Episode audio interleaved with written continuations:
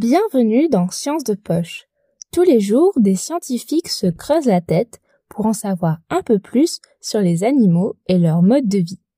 Dans cette émission, on s'intéresse à leurs découvertes les plus spectaculaires.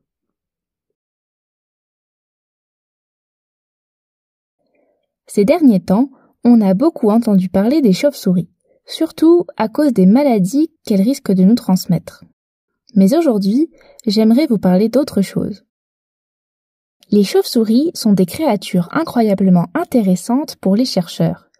Ce sont les seuls mammifères capables de voler et elles ont une longévité rarement observée dans la nature. En effet, chez les mammifères, une règle presque intangible veut que les plus gros vivent plus longtemps. Nous, les humains, nous y faisons figure d'exception, avec une durée d'existence particulièrement élevée compte tenu de notre poids. Mais plusieurs espèces de chauves-souris nous détrônent dans cette course à l'espérance de vie. Il y a une autre caractéristique que l'on partage avec les chauves-souris. Comme nous, ce sont des animaux sociaux. Ils vivent en groupe et communiquent beaucoup.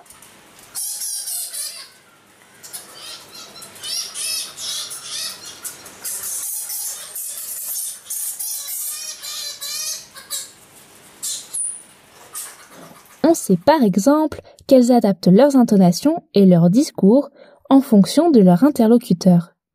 Ainsi, leurs cris seraient plus aigus lorsqu'elles s'adressent à leur progéniture. C'est une faculté des humains que l'on ne pensait pas observer chez d'autres espèces. C'est en partant de ces connaissances que les chercheurs Prat, Taube et Yovel de l'université de Tel Aviv ont initié leurs recherches.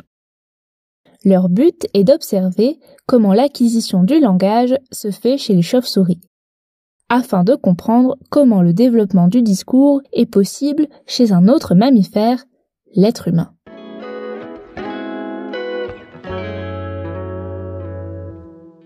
Tout d'abord, ils ont émis l'hypothèse que pour apprendre à parler avec leurs congénères, les chauves-souriceaux doivent écouter les adultes de leur colonie c'est ce que l'on appelle l'apprentissage vocal.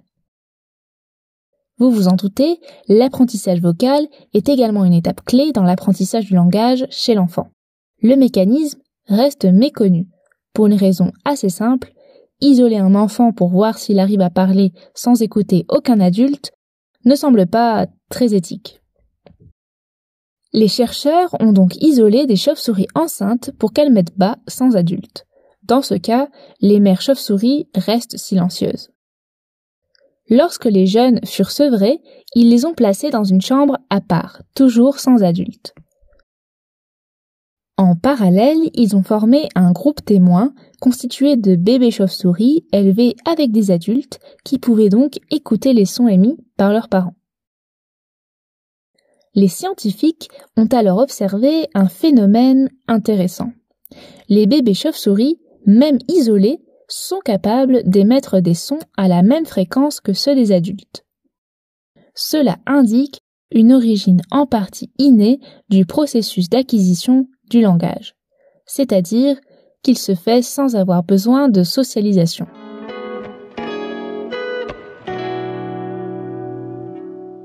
Cependant, les jeunes restés en isolement, bien qu'ils aient été capables d'émettre des sons d'adultes, continuaient d'émettre une grande variété de sons caractéristiques des chauves-souris juvéniles. Ils présentaient donc un retard dans leur apprentissage du langage. Le docteur Prat et ses collègues ont ensuite mélangé les chauves-souris isolées avec les chauves-souris du groupe témoin. Et ils ont à nouveau analysé leurs cris. Ils ont ainsi pu observer que les chauves-souris précédemment isolées étaient désormais capables d'émettre les mêmes cris qu'un adulte normal.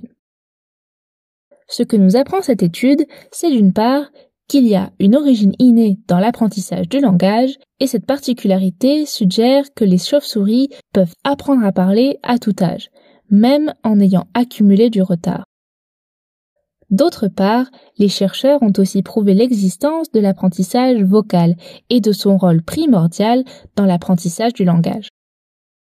Cette étude est une première piste pour comprendre la formation du langage et permet un parallèle intéressant pour étudier le phénomène chez l'humain. Parfois, les études scientifiques apportent plus de questions que de réponses. C'est le cas ici. En effet, ce constat fait par les chercheurs amène d'autres interrogations. À quel moment de l'évolution les chauves-souris ont-elles développé leur langage? Sont-elles des animaux sociaux parce qu'elles possèdent un système de communication très développé ou est-ce plutôt l'inverse? Quels sont les gènes et les autres sens associés à l'apprentissage vocal?